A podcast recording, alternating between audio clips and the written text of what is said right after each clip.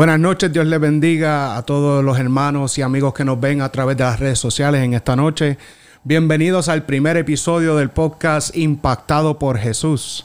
Les saluda a su amigo y hermano Frank Albino junto a nuestro pastor Samuel González de la iglesia Casa de Oración Promesa de Amor, localizada en la 9343 Crewstown Road en la ciudad de Filadelfia, Pensilvania, con un código postal de 19115. Y como primer episodio en esta noche estaremos entrevistando a nuestro pastor y haciéndole una serie de preguntas. Amén. Y él nos va a estar contestando eh, cada una de ellas. Amén.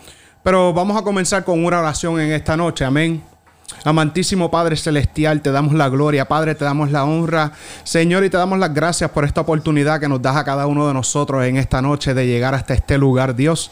Y Padre, como primer episodio, lo prometido es deuda a cada uno de los hermanos y amigos que nos ven a través de las redes sociales. Dios, hoy, enero 21, Dios, tú marcas las vidas, Padre, en el nombre poderoso de Jesús, a través de este podcast, Padre que tú has creado, Señor. En el nombre poderoso de Jesús, Padre, impacta a las naciones, Dios.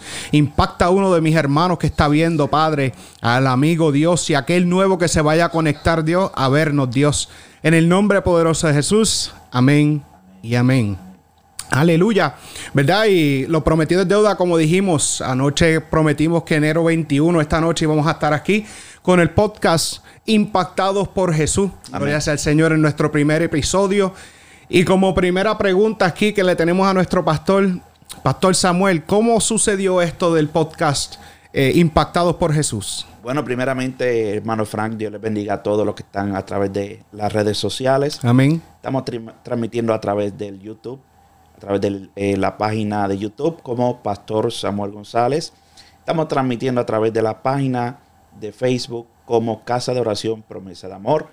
Y estamos transmitiendo también a través del Twitter como Pastor Samuel González. Y para, para mí es un privilegio el poder estar acá en esta noche eh, trayendo eh, testimonio, trayendo palabra del Señor para las vidas que nos estén sintonizando, para las vidas que estén y luego, ¿verdad? Que este programa se quede grabado. Y es un privilegio para mí el poder estar acá junto a mi hermano Frank. Así que vamos a estar aquí contestando preguntas. Eh, el concepto del programa vamos a ir explicándolo. Frank comenzó rápido con las preguntas sin perder el tiempo. Vamos a estar hablando una hora, una hora donde eh, va a ser de testimonios, va a ser de palabra, va a ser de edificación para cada uno de los que están ahí viéndonos a través de las redes sociales. Amén. Bueno, Frank, me preguntaste cómo o de dónde nació eh, este podcast Impactados por Jesús. Sí, amén. Esto nació primeramente del corazón de Dios. Nació en el corazón de Dios mientras yo estaba orando a finales del año pasado, a finales del año 2022. Estaba orando y yo le decía, Señor, sé que estás eh, demandándome de que necesito volver a las redes sociales en, estos tipos de programas. Usualmente salíamos programas en vivo eh, de lunes a viernes. Y el Señor me ha, venido inquietando y le dije, Señor, pero quiero, quiero hacer un concepto nuevo, Dios mío, pero quiero que tú seas dirigiéndome. Y orando, recuerdo en un culto de estudio bíblico, cuando yo estaba orando, el Señor me dijo, le llamarás impactados por Jesús. Aleluya. Y cuando me dio esa palabra, yo me levanté gozoso de la oración y rápido escribí el nombre, impactados por Jesús. ¿Por qué? Porque todos los que hemos venido al camino, de alguna manera u otra, hemos sido impactados por Jesús. Así es. Y de esa manera fue que nosotros llegamos a los pies de Cristo mediante, eh, ¿verdad? Este, un encuentro con el Señor Jesucristo. Y mientras vamos a ir desarrollando, vamos a ir diciendo, ¿verdad? Este, eh, sin número de eh, personas en la Biblia que fueron impactados por Jesús. Eh, ahora, ¿cuál es el concepto de, este programa, Frank? El concepto va a ser entrevistas, vamos a entrevistar ministros, vamos a entrevistar hermanos, vamos a entrevistar adoradores, vamos a entrevistar hermanos de otras iglesias, donde ellos nos van a dar sus testimonios, nos van a decir cómo fue que ellos conocieron a Jesús y, su estilo de vida el antes y su estilo de vida luego de ese encuentro con Jesús. Aleluya. Así que, hermano Frank, sé que será una bendición este, este podcast, sé que será de bendición para muchas personas que están y estarán viendo este podcast, no solamente en Filadelfia, sino que New Jersey, New York, Boston, California, Honduras, Guatemala, El Salvador, México y bueno, en fin, todo Centroamérica, Suramérica y sé que Dios expandirá hacia el, Medio Oriente y el Oriente entero para que esta palabra sea eh, ¿verdad? predicada y llegue a los oídos de muchos. Así es, pastor. Bueno, este, ya que el pastor nos explicó eh, cómo surgió ¿verdad? Eh, este podcast nuevo impactado por Jesús y que estamos en el primer episodio Amén. esta noche, gloria sea al Señor. Eh, estamos calentando motores. Todavía estamos ahí calentando y aprendiendo, ¿verdad? A, soltarnos, como dice, como decimos, ¿verdad? Pero vamos a la próxima pregunta a nuestro pastor aquí. Amén. Pastor, ¿cómo fue su vida de niño? Eh, bueno, Frank, eh, te puedo decir, mi vida de niño fue una vida normal. Fue una vida normal. No, no me crié en el Evangelio, eh, pero sí tuve una madre que fungió de madre y padre. Mi madre es una madre soltera con cuatro niños, la cual ahora, ¿verdad? Persevera con nosotros. Yo estoy pastoreando a mi madre para la gloria y la honra del Señor. surgió, ¿verdad? Donde mi mamá soltera con cuatro muchachos, era una mujer muy trabajadora. Ella salía de la casa a las seis de la mañana y regresaba a veces cinco y media, seis, seis y media de la tarde. Y quien prácticamente fungió como esa, e, e, ese, madre eh, o ese, ¿verdad? ¿Cómo se dice? Esa imagen de madre fue mi hermana mayor. Mi hermana mayor, Widalis, fue la que estuvo ahí eh, ¿verdad? fungiendo como, como madre. Y Widalis, la gloria sea del Señor también. Eh, yo estoy pastoreando a mi hermana también. Y eso ha sido una bendición tremenda. Así que mi vida de niño fue una vida normal. No te digo que nunca, nunca padecimos. Mi mamá quizás ella se quitaba la comida de la boca para dárnosla a nosotros. Eh, así que mi vida como niño fue una vida normal. Eh, donde sí tuve varias experiencias mientras yo iba creciendo. Tuve varias experiencias que podemos llamar las experiencias sobrenaturales, donde como a la edad de 6, 7 años aproximadamente, yo comenzaba a escuchar personas en mi hogar subiendo y bajando las escaleras. Cuando yo iba y verificaba, no había nadie bajando ni subiendo las escaleras yo escuchaba gente eh, en la cocina tirando las ollas de la cocina. Cuando yo iba a la cocina yo no veía nada en la cocina y todas las ollas en su lugar. Eh, tuve experiencias donde eh, las paredes, yo sentía que gente le daban a las paredes. Cuando yo miraba no había nadie. Y fueron experiencias que no comprendía, pero no me dio miedo, Frank. No me daba miedo esas experiencias sino más bien me daba como una curiosidad, eh, una curiosidad de qué podía hacer. Nunca le conté a nadie, nunca le conté a nadie estas experiencias que tuve, pero fueron experiencias que hoy en día pues comprendo por qué eh, y de dónde provenían ese tipo de experiencias. Pero fue una vida normal, Frank, una vida normal, como, yo diría la gran mayoría de, de, de los niños. Um, mis amigos, la escuela. Fui un muchacho, eh, fui un muchacho que no, no, me, no me quité de la escuela, terminé mi, mi, cuarto, ¿verdad? Mi grado este, académico completo. Así que fue una vida normal, Frank, fue una vida normal. No tengo nada así que decir, eh, como fuera de lo, de lo normal. Amén.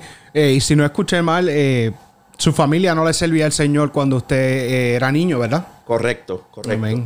Eh, mi, familia, hablando mamá y hermanos, no, no le servían al Señor, no le servíamos al Señor, eh, pero mi mamá siempre nos enseñó valores, nos enseñó valores y te puedo decir que esos valores se quedaron, o sea, se quedaron en mí.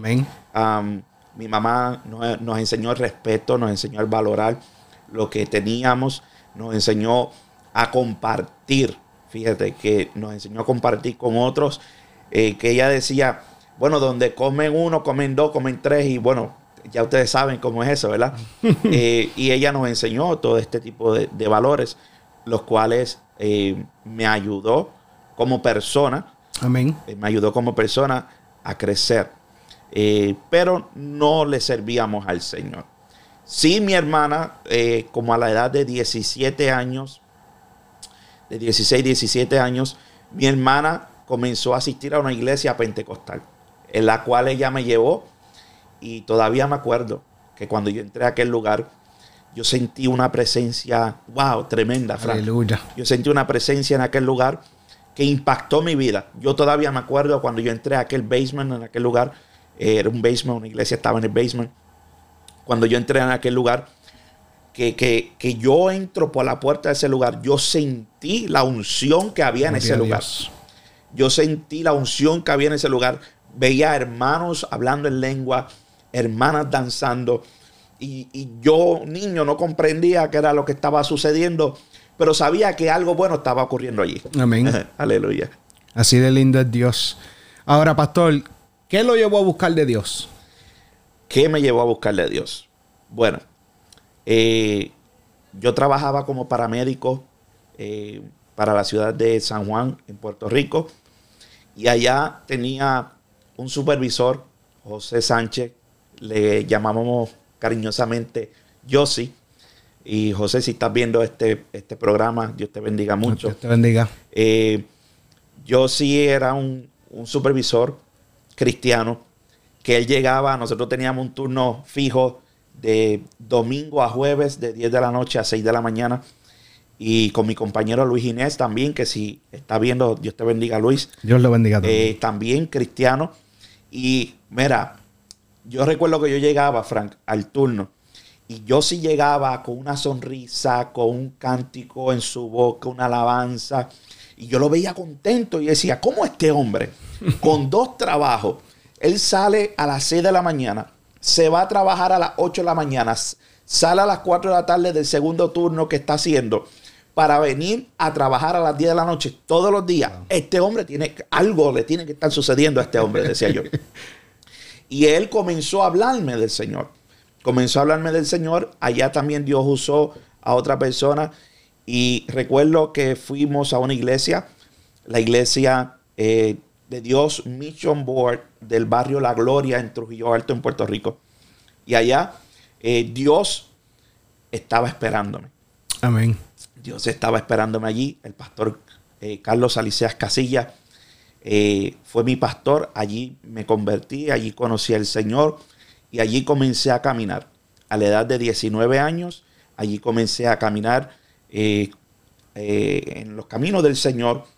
Y bueno, era algo tremendo, este, Frank, porque llegábamos, llegábamos al turno, yo estaba deseoso, después que yo me convertí, yo lo que quería era llegar al turno. ¿Sabe por qué? Porque formábamos un culto allí en, la estación. Santo. Porque eso era, verificábamos la ambulancia, nos poníamos disponibles con el despacho y eso era a orar, a orar, a leer, a estudiar la palabra y formábamos un culto allí en la, estación de Cupey Alto, en Río Piedras, en, Puerto Rico, en San Juan. Y comencé a tener hambre por el Señor. Comencé a tener hambre por el Señor. Para que tú veas lo importante que es uno andar con personas que influencien a uno correctamente. Amén. Así es. Si tú andas con alguien que te influencia el escuchar cosas que no debes de escuchar, el mirar cosas que no debes de mirar, de eso es que te vas a llenar.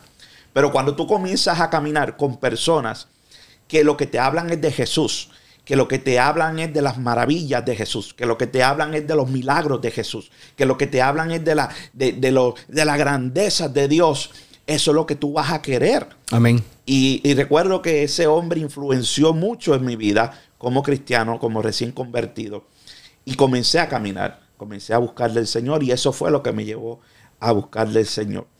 Eh, a mi edad de 19, años, yo era muy joven, eh, muy ignorante, todavía era muy ignorante, y comencé a buscarle al Señor, Frank. Amén, amén. Eh, Eso fue a la edad de 19 años, dijo. 19 años tenía yo cuando, cuando surgió, ¿verdad? Ese, cuando comencé a buscar del Señor. En la juventud. En la juventud, 19 años, que a los 19 años uno lo que quiere es andar, ¿verdad? Este, de parranda, uno lo que quiere andar es saliendo. Bueno, en la juventud.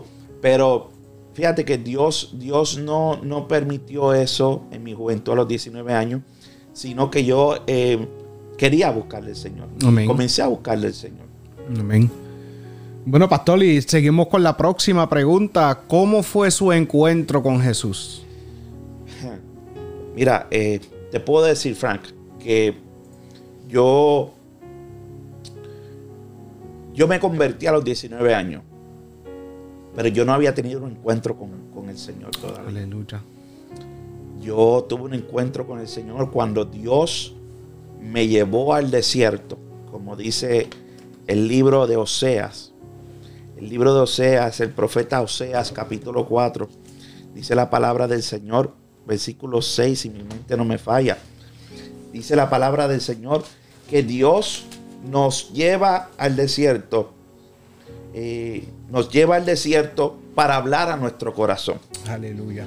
Eh, Dios nos lleva al desierto para hablar a nuestro corazón porque hay veces, hay veces que nosotros, nosotros ignoramos, nosotros ignoramos lo que Dios quiere hacer con nosotros. Amén, aleluya. Y a la edad, eh, ya yo tenía, ya yo era un poco más eh, adulto, tenía mis hijos. Eh, vengo para acá, para el estado de Pensilvania, la ciudad de Filadelfia. Cuando vengo para acá, yo me aparté del Señor ya yo estaba apartado del Señor, yo me aparté del Señor como, eh, en el 2006. Y comencé a vivir una vida, una vida desenfrenada. Eh, no buscaba del Señor, yo sabía que el Señor quería algo para conmigo, pero no buscaba de Él. Y recuerdo que yo me vine para acá, comencé a trabajar en el departamento bombero acá en, en la ciudad de Filadelfia, que ese era mi mayor deseo. Y cuando llego para acá, eh, llegué solo, no tenía nadie y la depresión tocó mi corazón. La depresión estaba tocando la puerta. Y yo me sentí en un desierto, Frank. Me sentí en un desierto donde me sentía solo, me sentía vacío, ganaba un buen dinero, tenía un buen vehículo, tenía todo lo que yo quería, pero me sentía vacío, Frank. Amén. Y Recuerdo que conocí a la que hoy en día es mi esposa, pastora Jenis. Y cuando yo comencé a, conocer a Jenis, ella me decía, tú tienes que ir a la iglesia. Santo. Tú tienes que ir a la iglesia, tú tienes que buscar de Dios. Y recuerdo que yo visité siete iglesias, Frank. Siete iglesias visité. Y de las siete iglesias, la séptima la visité. Estaba a dos casas de distancia de donde yo vivía. Y fue la última casa, la última iglesia que yo visité. Allí llegué, la iglesia Pentecostal Luz del Evangelio, la pastora, mi pastora Noemi Torres. Dios te bendiga, pastora. Allí llegué y recuerdo yo llegué un martes en un culto de jóvenes, donde Dios, al igual que en el 2004, cuando yo me convertí, ese año, en el 2000, 12, yo llegué a ese lugar y allí Dios me estaba esperando. Amén.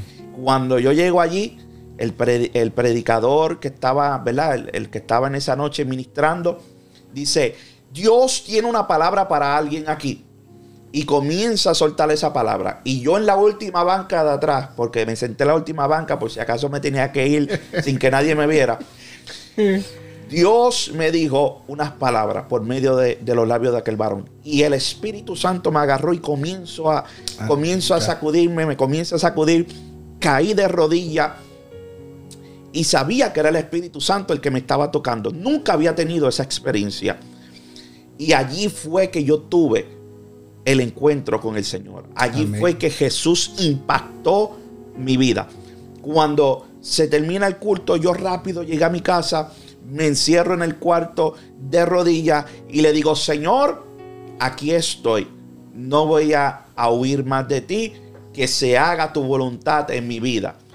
Y allí yo me reconcilié con el Señor. Amén. No me reconcilié con nadie, no hice una oración como mucha gente piensa, sino el Señor y yo en mi habitación. Allí yo le entregué a mi vida al Señor nuevamente, le entregué mi corazón y de ahí Samuel no volvió a ser el mismo. Amén. Así que mi impacto, el impacto que, que Jesús me dio en mi vida fue en aquel lugar. Un martes en un culto de jóvenes. Allí estaba yo. Y recuerdo, como hoy, cuando el Espíritu Santo impactó mi vida.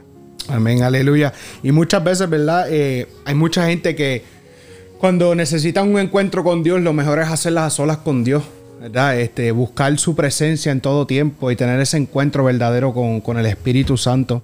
Aleluya. Aleluya. Y pastor, usted dijo que usted estuvo en ese proceso del 2006 al 2012, eh, descarriado, ¿verdad? Eh, fuera de los caminos del Señor. Y dice, ¿verdad? Que tuvo un buen trabajo, buen dinero, buen carro. Sí. Y a veces no nos damos de cuenta que eso es lo que nos está sacando de- del camino del Señor, ¿verdad? Eh, las cosas vanas de la vida. Definitivamente. Que a veces pensamos, gloria a Dios, que eso es lo que nos va a traer la felicidad a nuestras vidas. Y dejamos a Dios como un segundo, en un segundo plano donde no buscamos de Él. Y pues hay que buscarle a todo tiempo. Definitivamente, Frank, fíjate que eh, luego que yo me, me- me aparto del Señor y me aparto del Señor por causa de mi trabajo, no por otra cosa, por causa de mi trabajo me aparto del Señor, porque el trabajo era mi Dios. Ya Dios, ya, ya Jesús no era mi Señor. Ahora mi Señor era mi trabajo, porque comencé a hacer buen dinero, comencé a a experimentar cosas como joven, que ahora Cristo pasó a un segundo plano y entonces el trabajo que yo hacía era mi pasión, era mi, era mi Dios. Yo prefería trabajar 14 días corridos antes de estar con mi familia. Yo prefería despedir el año trabajando que estar con mi familia comenzando un nuevo año juntos. Para mí el trabajo era mi Dios. Y eso, eso fue lo que me alejó del Señor. Y fíjate que el trabajo fue lo que Dios usó para que yo regresara al Señor. Aleluya. Porque yo decía, yo quiero ser para, yo quiero ser bombero paramédico de la ciudad de Filadelfia. Dios permitió que yo llegara aquí. Dios permitió que yo entrara a trabajar como paramédico. Aleluya. Pero allá adentro, allá adentro, Dios permitió que yo pasara por un proceso Aleluya. donde yo me creía, yo era un hombre muy arrogante, muy prepotente. Eh, yo me creía la última Coca-Cola del desierto cuando el mundo estaba bebiendo Seven Up. Aleluya. Y ahí dentro Dios agarró mi ego, mi soberbia, mi, Aleluya. mi orgullo y la aplastó Gloria utilizando a, los compañeros de trabajo. ¿Por qué? Frank, porque yo no sabía inglés. Todavía hasta el día de hoy yo no sé ni cómo a mí me contrataron en el departamento de bomberos cuando este boricua con la marca de plátano en, en- en la frente, Frente. lo único que sabía decir era yes, no and maybe. Aleluya. Y allí Dios permitió que me, que me, me- me cogieran en el trabajo. Pero Dios utilizó eh, eh, eh, el rechazo, Dios utilizó el racismo, Dios utilizó todo esto para aplastar mi ego. Aleluya. Y hoy en día lo comprendo que fue así. Para aplastar mi ego, mi orgullo, mi, mi- mi arrogancia, Él lo utilizó. Él lo permitió. Y doy gracias a Dios por todo eso. Precisamente hoy me encontré con un, con un jefe de- del departamento. Estaba yo en, en el supermercado y me lo encuentro. Me pregunta, hey, hola, ¿cómo estás? Y le explico. Y me dice, bueno, ¿y, y qué de tu vida? Y yo le digo, ¿sabes qué? Hoy en día soy pastor, le digo, para la gloria del Señor. Y él hace así. Me dice, ¿what? Y le digo, sí, soy pastor. Y, y le digo, y gracias a ustedes, gracias a ustedes. Amén. Él no comprendió lo que yo le estaba diciendo. Pero yo le dije, gracias a ustedes, ustedes me ayudaron a llegar a donde yo estoy, le dije. Aleluya. Él quedó un poco, este, no comprendía lo que yo estaba diciendo, pero yo sabía lo que estaba diciendo. Así que Dios permitió eso, utilizó eso para aplastar mi ego. Amén. Ahora, ¿verdad? Ya hablamos de tu niñez, de qué te llevó a buscar de Dios, cómo fue tu encuentro con Jesús. Ahora, ¿cómo recibiste la llenura del Espíritu Santo? La llenura del Espíritu Santo. Mira, Frank, aquí hay mucha confusión con la llenura del Espíritu Santo. La Biblia enseña, la Biblia enseña que una vez nosotros recibimos al Señor Jesús como nuestro Señor y nuestro Salvador, el Espíritu Santo entra en nosotros y nos bautiza. Pero Jesús le dijo a sus discípulos en el libro de los Hechos capítulo 1, le dijo a sus discípulos que le mandó que no se fueran de Jerusalén. Hechos capítulo 1, verso 4. Dice, sino que esperasen la promesa del Padre, la cual les dijo, oísteis de mí. Porque Juan ciertamente bautizó con agua, mas vosotros seréis bautizados con el Espíritu Santo dentro de no muchos días. Amén. Y dice, entonces los que se habían reunido le preguntaron diciendo, Señor, ¿restaurará el reino de a Israel en este tiempo? Jesús le dijo, el tiempo y las sazones no le toca a ustedes, sino que eso es la potestad del Padre. Dijo, pero recibiréis poder cuando haya venido sobre vosotros el Espíritu Santo y me seréis testigo en Jerusalén, en Judea, en Samaria y hasta lo último de la tierra. Jesús, cuando estuvo en su ministerio terrenal, el Espíritu Santo aún no había sido manifiesto en su totalidad para habitar en el hombre. Amén. Porque todavía no había sido enviado por el Padre para tal propósito. Si el Espíritu Santo estaba, claro que estaba, si, es, si el Espíritu Santo es Dios, pero no estaba para habitar dentro de las personas.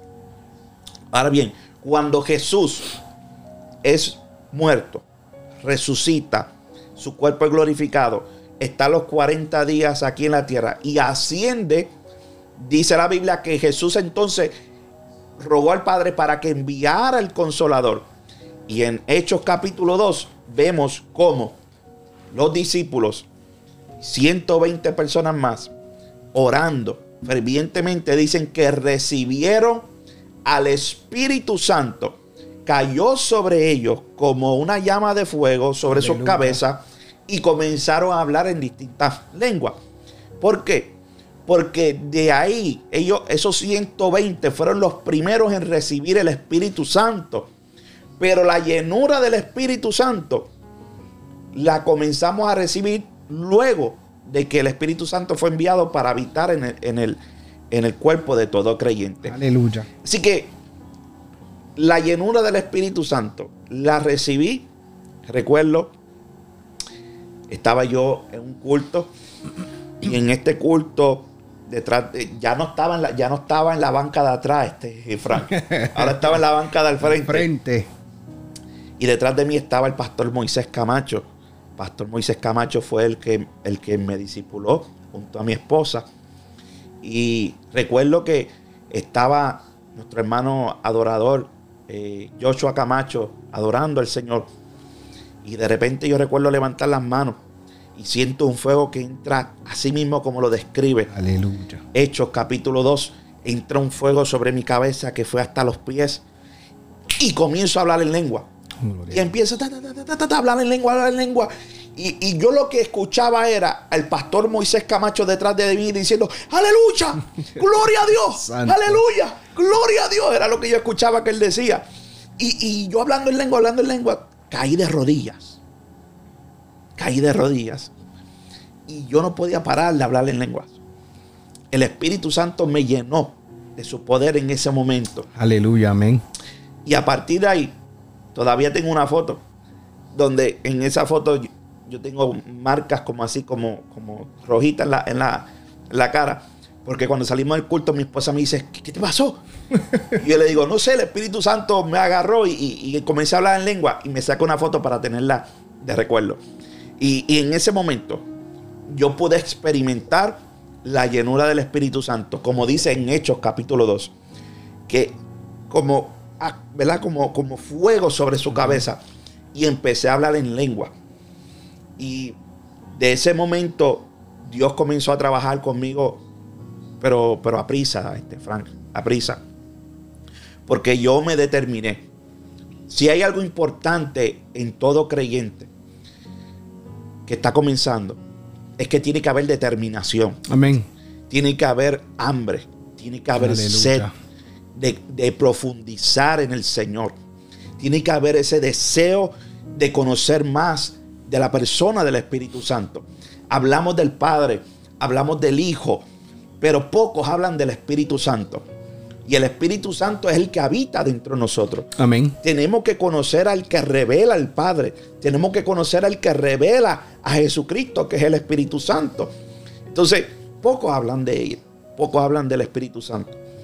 Y en Hechos capítulo 2 demuestra que Cristo le dijo, Hechos capítulo 1, le dijo a sus discípulos, tiene que esperar la promesa. Es una promesa. El Espíritu Santo es una promesa del Padre. Aleluya. El cual Él lo dejó, dice la Biblia, hasta el fin. Aleluya.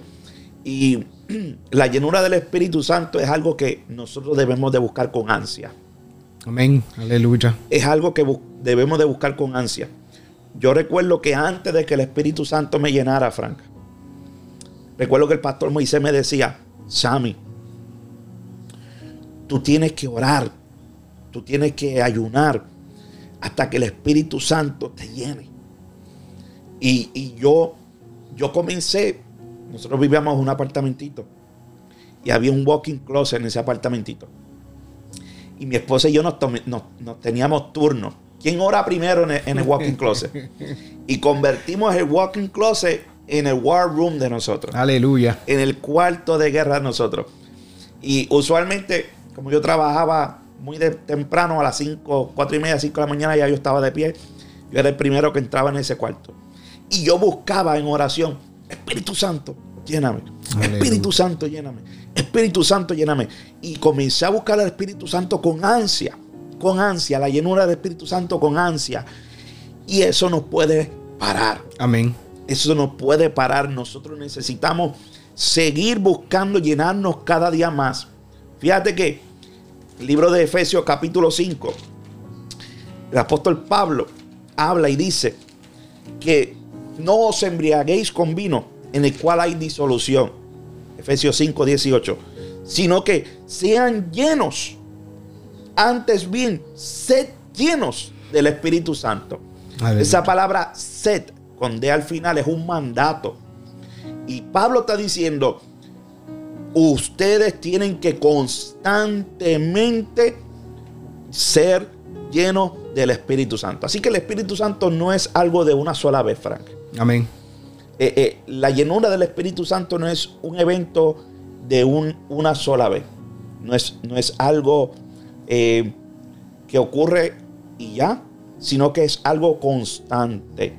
Amén. A diferencia del bautismo del Espíritu Santo, que es un evento de una sola vez, y ocurre cuando tú recibes al Señor Jesús como tu Salvador. Ahora, la llenura del Espíritu Santo, la llenura del Espíritu Santo es algo constante. Pablo recalcaba y Pablo enseñaba y decía que había que ser lleno del Espíritu Santo, había que buscar esa llenura, constantemente. Amén. Gloria a Dios. ¿Verdad? Este, así de lindo es nuestro Dios, gloria sea el Señor. Y eh, ¿verdad? Desde que comenzamos nos has estado diciendo tus experiencias de niño, de cómo te apartaste, cómo llegaste a los caminos según te apartaste y volviste a los caminos del Señor. Ahora, la pregunta que tenemos como próxima pregunta es, ¿qué experiencias has tenido en tu vida que te han marcado? Wow. Han sido tantas experiencias, Frank, que, Dios me ha permitido tener. Pero hubo una en particular, hubo una en particular eh, que, ha marcado mi vida. bueno, en realidad fueron dos, pero hubo una en la, en, la República de Honduras. Fui a predicar, estuve en un viaje misionero y el Señor me llevó a una montaña muy lejos. Eh, de hecho, yo no pensaba que íbamos a poder llegar eh, en el carro porque estaba lloviendo y eso estaba lleno de lodo, lleno de fango. Wow. Y andábamos en una pick-up, una, una Hilux. Eso, no, eso ni llega aquí, esas Hilux Toyota llegan aquí. Y le teníamos el 4x4 puesto, pero aquella guagua parecía una bailarina. Porque hacía... jin, De lado a lado. jin, Y, y yo, de- yo le decía al pastor, pastor, ¿vamos a llegar o no vamos a llegar? No sé, hermano, pero déle por ahí, me decía. y llegamos a aquel lugar, comenzó a predicar y comencé a ministrar por las personas luego que prediqué. Y de repente, recuerdo las puertas de aquel lugar estaban así al final, eh, se podían ver desde el templo, de- desde el altar. Y de repente veo a este hombre que entra todo sucio, todo despeinado, y entra con una onda en su mano. Ustedes saben lo que es una onda, ¿verdad? Amén. entró con una onda en su mano y en la otra mano entró como con una especie de, de- de navaja o como con algo. Un objeto eh, punzante. Wow. Y viene caminando hacia donde mí. No te voy a negar, Frank, que de repente entró un poco de temor. Pero comencé en mi mente a reprender, al a, a reprender ese, ese, es- ese espíritu que, que estaba en ese señor. Y sentí la autoridad Amén. sentí la autoridad de Cristo, sentí la autoridad del Espíritu Santo. Y ese hombre viene camino hacia mí, caminando hacia mí. Y de repente, cuando está llegando, cae al suelo. Aleluya. Se arrodilla frente al altar. Puso la onda en un lado, puso el cuchillo en el otro. Y yo le pongo la mano y comienzo a orar por ese hombre. Y comienzo a reprender. El hombre estaba borracho, el hombre olía alcohol, olía a otras cosas. Comienzo a orar por él. Y de repente yo veo que el hombre está siendo libre por el Espíritu de Dios. Y cuando de repente veo que él comienza a vomitar, ¿sabe lo que vomitó Frank? Vomitó un escorpión. Wow. Yo pude ver cuando él vomitó un escorpión vivo.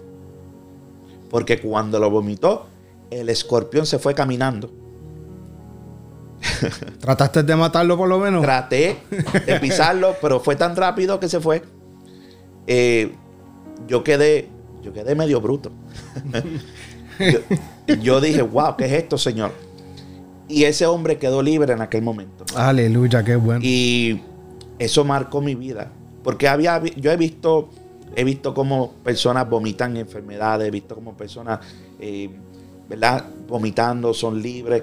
Pero nunca había visto en mi vida, había visto una persona vomitando un escorpión Y especialmente vivo. vivo. Amén. Si se diera que fue que se lo comió y estaba muerto, no. Pero vivo. Wow. Vivo e intacto. Mm. Y, eh, o sea, son cosas sobrenaturales que uno no se explica.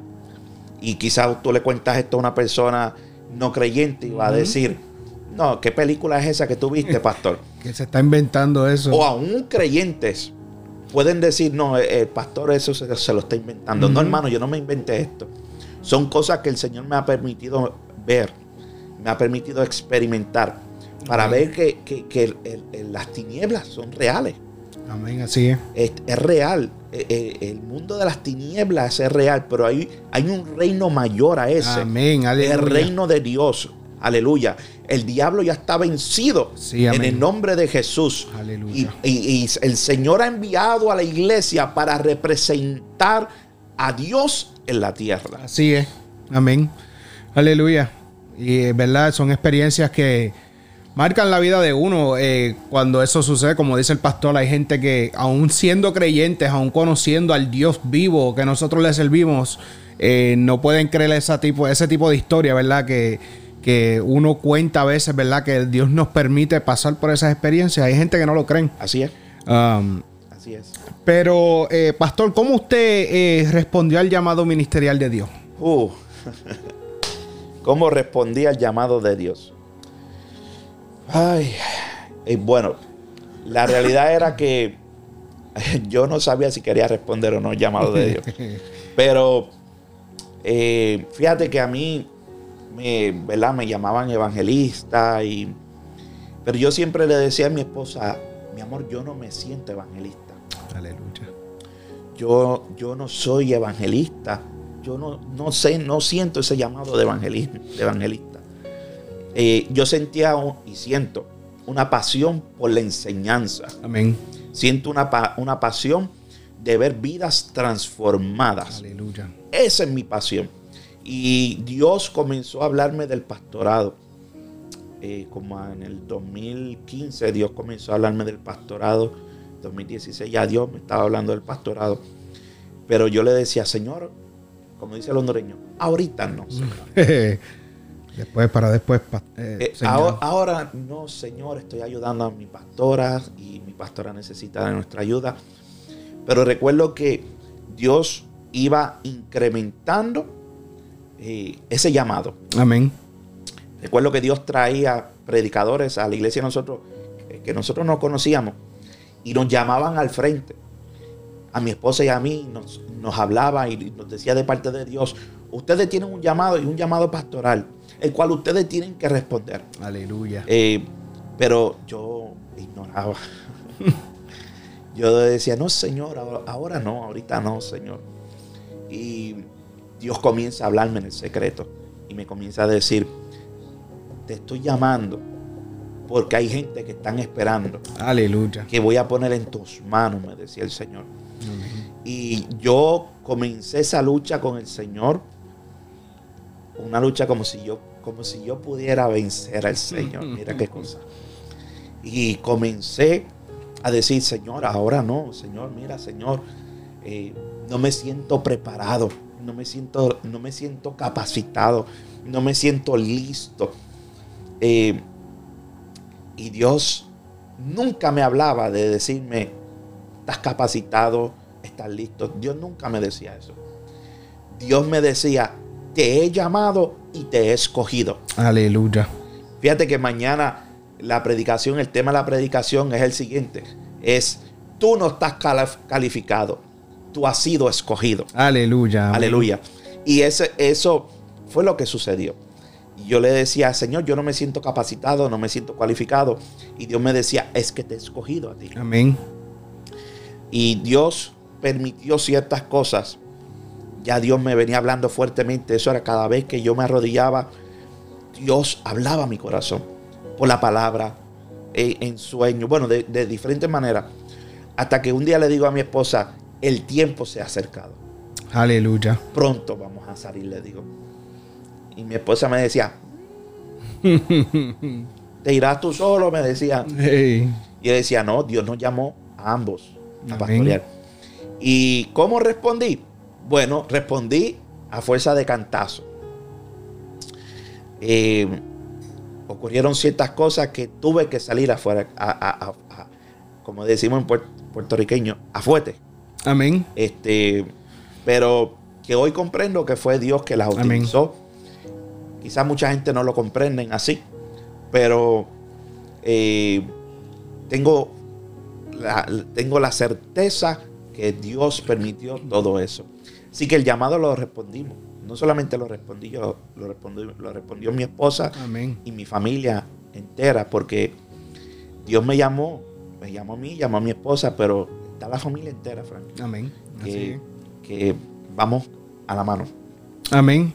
Y verdad, eh, Dios permite ciertas situaciones, como dice usted, pastor, para que uno eh, salga de su zona de confort, como decimos. Eh, que nos hace sentir, ¿verdad? Permite ciertas cosas, ya que como usted dice, el llamado suyo, Dios le seguía llamando y le seguía llamando y permitió que algunos, algunas cosas sucedieran para que saliera de esa área de confort suya para poder ejercer ¿verdad? El, llamamiento ministerial que Dios le hizo. Ahora, pastor, vamos a retroceder un poco aquí. Sí. Eh, estamos en el 2023. Usted regresó a los caminos del Señor en el 2012. Ya van 11 años. Vámonos a eso del 2008. Piense más o menos esa fecha del 2008. ¿Qué usted pensaría que iba a estar haciendo ahora en el 2023? De todo menos el pastor. de todo menos estar caminando, de todo menos eh, estar al frente de un grupo, de todo menos estar a través, eh, detrás de estos micrófonos. Amén. Y yo me veía en mi trabajo trabajando. Amén. Eh, matándome físicamente y recogiendo pacientes. Eso era lo que yo me veía haciendo. Eh, Pero eso no eran los planes de Dios. Amén, gloria Dios Dios. tenía otros planes ya para conmigo. Y, y fíjate, esa pregunta la podemos, eh, la podemos eh, encajar con lo que dice el libro de Éxodo capítulo 3. El libro de Éxodo capítulo 3 dice la Biblia que había un hombre llamado Moisés y dice que apacentando las ovejas, apacentando Moisés las ovejas de Jetro su suegro, sacerdote de Madián, llevó las ovejas a través del desierto y, y llegó hasta Oreb, monte de Dios. Mira una cosa, este Frank. Mientras yo no estaba apacentando ovejas, pero estaba trabajando, atendiendo pacientes, envuelto en otras cosas que no eran nada de Dios. Dios me llevó a un monte sin que yo me diera cuenta, para que allí se me iba a aparecer el ángel de Jehová en una llama de fuego, en medio de una salsa ardiendo. Y, y para que yo mirara allí y pudiera tener curiosidad de lo que Dios iba a hacer conmigo. Aleluya. Aleluya. Y, y cuando traigo esto a lo espiritual, yo estaba como Moisés. Yo eh, estaba en un desierto, haciendo lo único que yo sabía hacer, trabajar.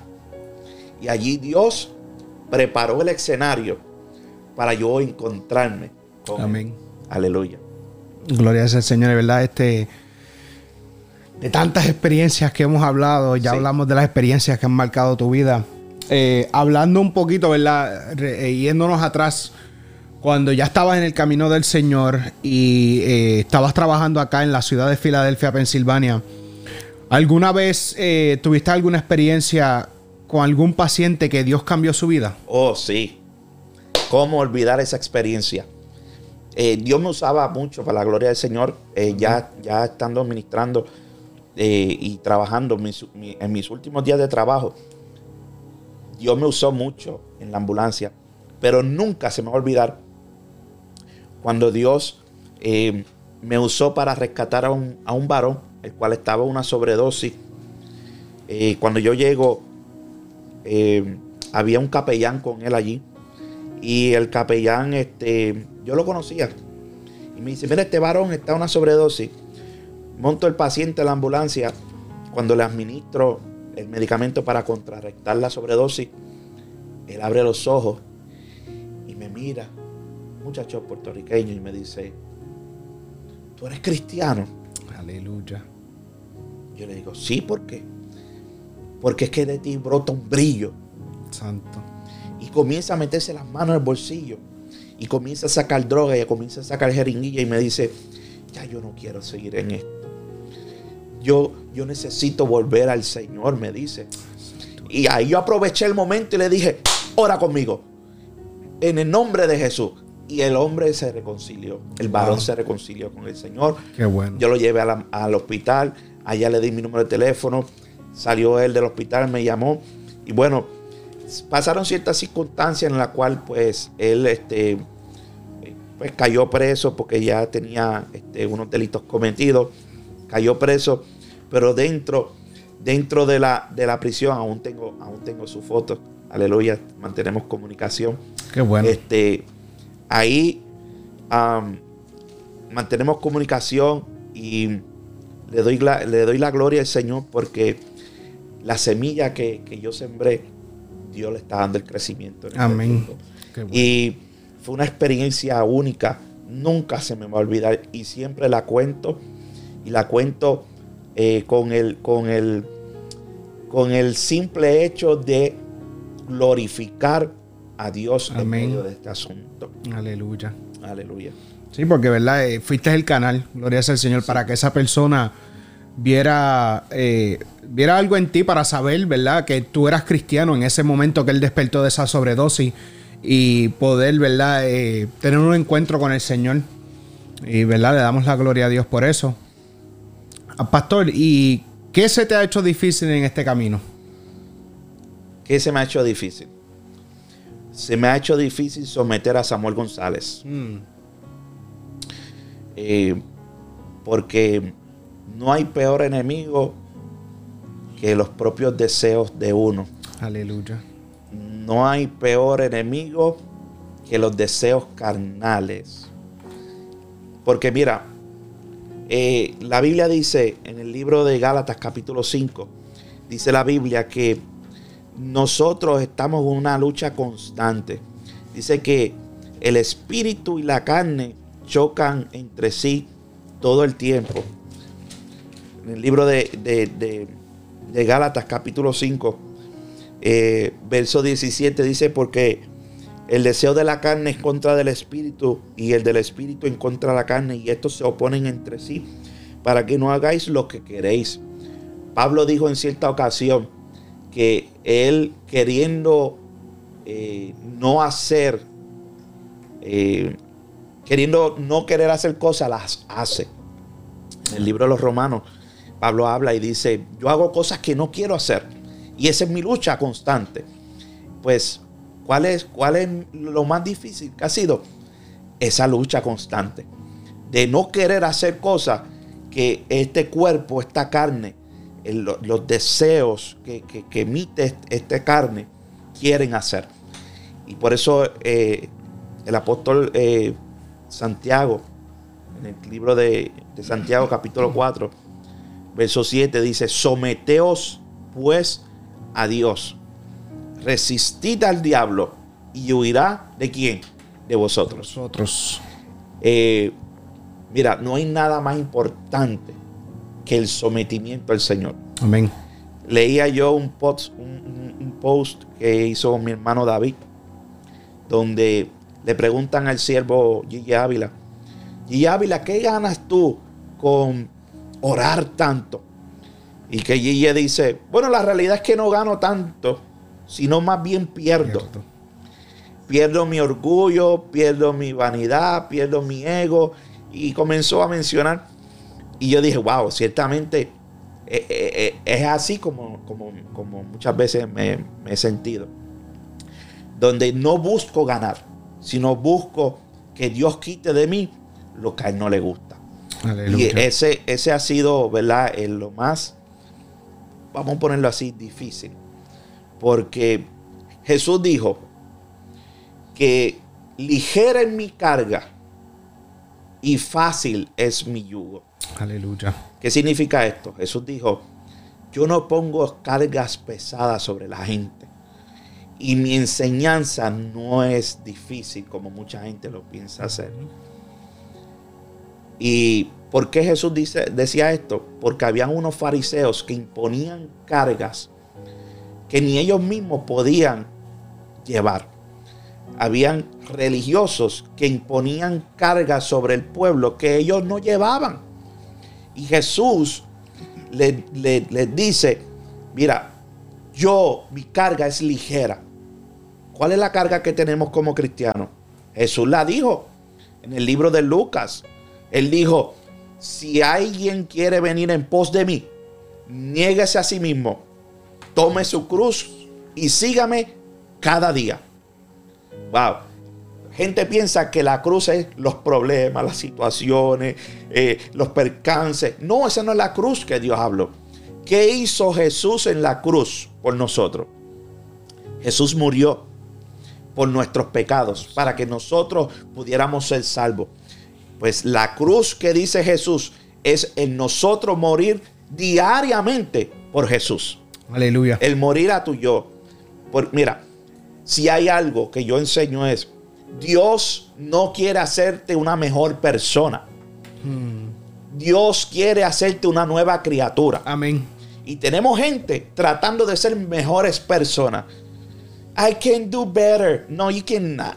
Tú no puedes hacerlo mejor. Aleluya. Tú necesitas morir a tu Dios y nacer como una nueva criatura. Amén. Jesús le dijo al fariseo, le dijo a, a Nicodemo, de cierto, de cierto te digo que tienes que nacer de nuevo. Y, yo me imagino, como dice mi pastora, este hombre gordito así, se miraba y decía, ¿cómo yo voy a entrar en el vientre de mi madre de nuevo? Con lo gordo y, así como estoy y nacer de nuevo. Y Jesús le decía, no, es que no estás entendiendo. Tú eres maestro de la palabra y tú no sabes lo que yo te estoy hablando. Tenemos gente que necesita nacer de nuevo. Tenemos gente viviendo dentro de las iglesias tratando de ser mejores personas. Pero siguen con los celos, siguen con las contiendas, siguen con las envidias, con, con tanta cosa. ¿Por qué? Porque no han muerto y no han nacido de nuevo por el Espíritu y por el agua, como dijo Jesús. Por eso, eh, segunda de Corintios capítulo 5, verso 7. De modo que si alguno está en Cristo, nueva criatura es. Las cosas viejas pasaron y aquí todas son hechas nuevas. Aleluya. Amén, gloria a Dios. Está bueno. Sí, sí, se sigue poniendo bueno. Este, pastor, ¿y qué consejo tiene para aquel, aleluya, que, ¿cómo te digo? No, no ha tenido un encuentro con el Señor. ¿Qué consejo tienes para ellos? Pero anhelan ese, ese encuentro con Dios. Bueno, yo creo que la clave está, Frank. Número uno, en querer tenerlo. Eh, yo creo que ahí está la clave. Número uno, en querer tener un encuentro con el Señor. Número dos, el dejar que el Señor tenga, eh, eh, ¿cómo puedo decir? Dejar que el Señor lo haga. Y número tres, buscarlo con ansia. Buscarlo con ansia. Fíjate una cosa, cuando vemos la vida de Jesús en la tierra, dice que cuando Jesús entraba a los lugares que venía, venía una multitud a recibirle. Y de todas esas multitudes y de todos esos acontecimientos que la Biblia registra acerca de Jesús, no podemos olvidar de esta mujer enferma con un flujo de sangre que anhelaba tener un encuentro con Jesús. Porque ella sabía que ella había gastado todo lo que tenía. Todo lo había gastado en médicos y no había respuesta ninguna. Pero ella había escuchado y sabía que Cristo podía hacerlo. Amén, aleluya. Número uno, ella quiso tener ese encuentro. Número dos, a pesar de los vituperios y a pesar de lo que hablaban de ella y a pesar de cómo la sociedad la trataba porque era una mujer inmunda, ella fue a buscar ese encuentro. Así que el segundo, el primer paso número uno es tu querer. Segundo paso es tú salir al encuentro. Y lo tercero que esta mujer hizo fue, si tan solo yo tocare el borde de su manto, yo seré sana. El tercer paso es el creer. Aleluya. El creer que tú vas a tener ese encuentro con Jesús. Aleluya. Así que el tercer paso es confiar, tener fe en Jesús. Podemos hablar aquí de sin número de, personas que registra la palabra. Amén. Podemos, podemos mencionar el ciego Bartimeo, donde él no podía ver, pero podía escuchar y, había escuchado de Jesús y escuchó que Jesús iba a pasar por el camino, venía caminando y que decía Bartimeo, Jesús hijo de David, ten misericordia de mí. Él quería ese encuentro. Y así sin número de personas. Saqueo es otra persona. Saqueo, de, eh, saqueo, voy a hablar mañana de saqueo. Voy a hablar de Bartimeo, voy a hablar de saqueo mañana. Eh, eh, saqueo, hombre rico, hombre con, con poder en la sociedad pero muy odiado de la gente, quería el encuentro con Jesús. Corto de estatura como este servidor, pero se trepó a un árbol. Quería, anhelaba el encuentro con Jesús. Aleluya. Así que eh, eh, el, el querer encontrarte con Jesús es el primer paso. El tú salir al encuentro. ¿Cómo salimos al encuentro, Frank? Salimos al encuentro cuando nos encerramos en el secreto. Cuando oramos, cuando buscamos, cuando leemos la palabra, cuando anhelamos que Dios nos hable. Mira, ya hoy, ya hoy la gente no anhela que Dios les hable. Van a, donde el profeta a escuchar palabra del profeta. Aleluya. Y, y, buscando palabra del profeta. Pero nadie se encierra en el secreto a buscar que Dios le hable. Tenemos que volver a eso. Amén, aleluya. Gloria a Dios. Bueno, eh, yo eh, me, quedé, sin preguntas aquí. vamos, vamos, suelta, suelta, suelta. Este, ahora vamos, eh, vamos a, eh, quiero preguntarte. Sí. Ah, ese fue un consejo para una persona que anhela el encuentro, ¿verdad? Con el Señor. Pero, ¿qué consejo hay para la persona apartada que tiene, tiene miedo, ¿verdad? Gloria sea al Señor de, del qué dirán, ¿verdad? Quiere buscar al Señor, quieren eh, regresar a los caminos del Señor, pero tiene el miedo al qué dirán. ¿Qué consejo le tienes a esas personas? Mira, el qué dirán ha matado a mucha gente. El que dirán ha llevado a mucha gente al infierno. Aleluya. El que dirán eh, ha cortado la bendición de muchas personas. El que dirán ha cortado el milagro de muchas personas. El que dirán ha cortado eh, cosas extraordinarias que el Señor tiene para con ellos por el que dirán. Eh, esto es como la historia del, del papá, la mamá, el hijo y el burro. Y van pasando por cuatro ciudades diferentes. Y de repente van caminando mamá, papá, niño y burro. Y pasan por la primera ciudad y los de la ciudad dicen, qué gente más ignorante y más, más burro. En vez de usar al burro para que para que puedan ir por el camino. Pues vino el papá, montó al niño y pasan a la segunda ciudad. Cuando llegan a la segunda ciudad, ahí a la gente de la segunda ciudad diciendo, qué niño más rebelde ese, que en vez de poner a sus pobres padres ancianos en el burro y él caminar. Y allá viene el papá y monta a la mamá y baja el niño. Y pasan a la tercera ciudad. Y en la tercera ciudad dicen los de la ciudad, qué mujer más, más, eh, más egoísta esa, que en vez de montar al pobre anciano y al pobre niño en el burro y allá caminar. Y entonces bajan a la mujer, montan al hombre y pasa a la cuarta ciudad. Y en la cuarta ciudad sale y dicen, qué hombre más machista, en vez de montar al niño y a la mujer en el burro. Moraleja, no importa si te montas o no te montas, siempre van a hablar mal de ti. Amén. Siempre van a hablar mal de nosotros. O sea, siempre van a decir algo. Mira, yo te voy a decir una cosa, Frank. Aún yo en el mundo, a mí no me importaba lo que dijera la gente. Ahora en Cristo, mucho menos. Mucho menos. No mucho menos. Porque he, visto y he experimentado que yo no camino por lo que diga la gente. Amén. Yo camino por lo que dice Dios. Así es. si Dios dijo, él lo va a hacer. Amén. Gloria sea el Señor. Aleluya. Bueno, pastor, eh, yo creo que para la próxima tengo que hacer una lista mucho más larga.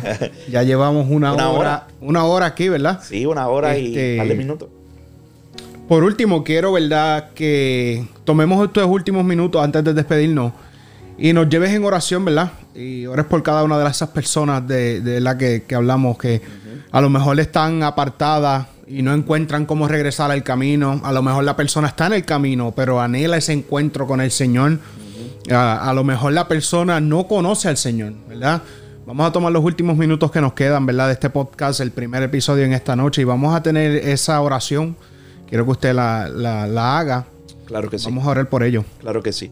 Vamos a cerrar nuestros ojos. Y usted que está ahí escuchando, usted que está ahí mirándonos, viendo este, este programa, este podcast, y usted está padeciendo, usted tiene alguna enfermedad, usted eh, está atado por algún vicio, usted está atado por algún, eh, por algo, eh, si su familia está pasando por problemas, si usted está orando por un hijo para que tenga ese encuentro, sea impactado por Jesús, este es el momento que usted cierre sus ojos este es el momento donde usted va a cerrar sus ojos y usted va a creer. Usted va a creer que Jesús está pasando por el lugar. Usted va a creer que en estos momentos Jesús está por medio de estas redes sociales. Así que yo le exhorto a usted en esta hora que usted cierre sus ojos y usted comience a orar conmigo. Padre, en el nombre poderoso de Jesús, oramos y clamamos a ti, Señor, el Dios Todopoderoso, el Dios omnipotente, Dios omnisciente el Dios omnipresente, Dios soberano, Dios eterno, creador de los cielos y la tierra, donde toda, toda, toda, toda rodilla se doblará, toda rodilla se doblará ante ti, Señor amado. Padre, en el nombre poderoso de Jesús, tu Hijo amado, quien venció el infierno, quien venció a la muerte en la cruz del Calvario, resucitando al tercer día entre los muertos, donde tu palabra dice que por medio de sus llagas nosotros fuimos sanados. Padre, en esta hora oro y clamo por las vidas que están enfermas. Oro y clamo, Dios mío, por aquellos que tienen cáncer. Reprendemos el cáncer en el nombre de Jesús. Reprendemos la diabetes en el nombre poderoso de Jesús. Reprendemos la alta presión en el nombre de Jesús. Reprendemos enfermedades tegumentarias en el nombre poderoso de Jesús. Reprendemos la depresión. Reprendemos pensamiento de suicidio. Lo reprendemos en el nombre de Jesús. Mentes cautivas quedan libres por el poder de tu palabra. Mentes cautivas quedan libres por el poder de Jesús. Mentes que están atadas, que están siendo atormentadas en Abashatar, Abasaya, que están escuchando voces que le hablan y que le perturban en la noche. Padre, en el nombre poderoso de Jesús, en esta hora esas voces se van en el nombre de Jesús. Demonio que atan los cuerpos ahora, Mashokuta Masaya, en el nombre poderoso de Jesús. Suelten los cuerpos ahora. Enfermedades se van en el nombre de Jesús. Ahora en el nombre de Jesús. Aquello que perturba la vida. Aquello que perturba, aleluya, los niños, los jóvenes. Dios mío, aleluya. En el nombre poderoso de Jesús, Padre mío quedan libres por el poder de tu palabra, quedan libres en el nombre poderoso de Jesucristo. Padre, gracias, gracias porque tú sanas, gracias porque tú libertas, gracias porque tú haces cosas nuevas, gracias porque tú haces cosas lindas y maravillosas, Dios amado en el nombre poderoso de Jesús. En el nombre poderoso de Jesús. Tú haces conforme a tu voluntad, Padre, para tu gloria, para tu honra, Señor. Gracias por este primer programa. Gracias por este primer episodio, Padre. Impactados por Jesús. Sé que a través de estos testimonios, sé que a través de estos episodios, vidas serán impactadas también por medio de Jesús. En el nombre de Jesucristo. Amén y amén.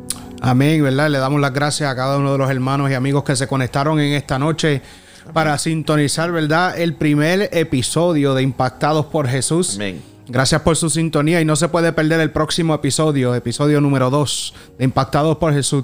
Dios les bendiga, que tengan buenas noches. Amén, amén. amén. Gloria a Dios.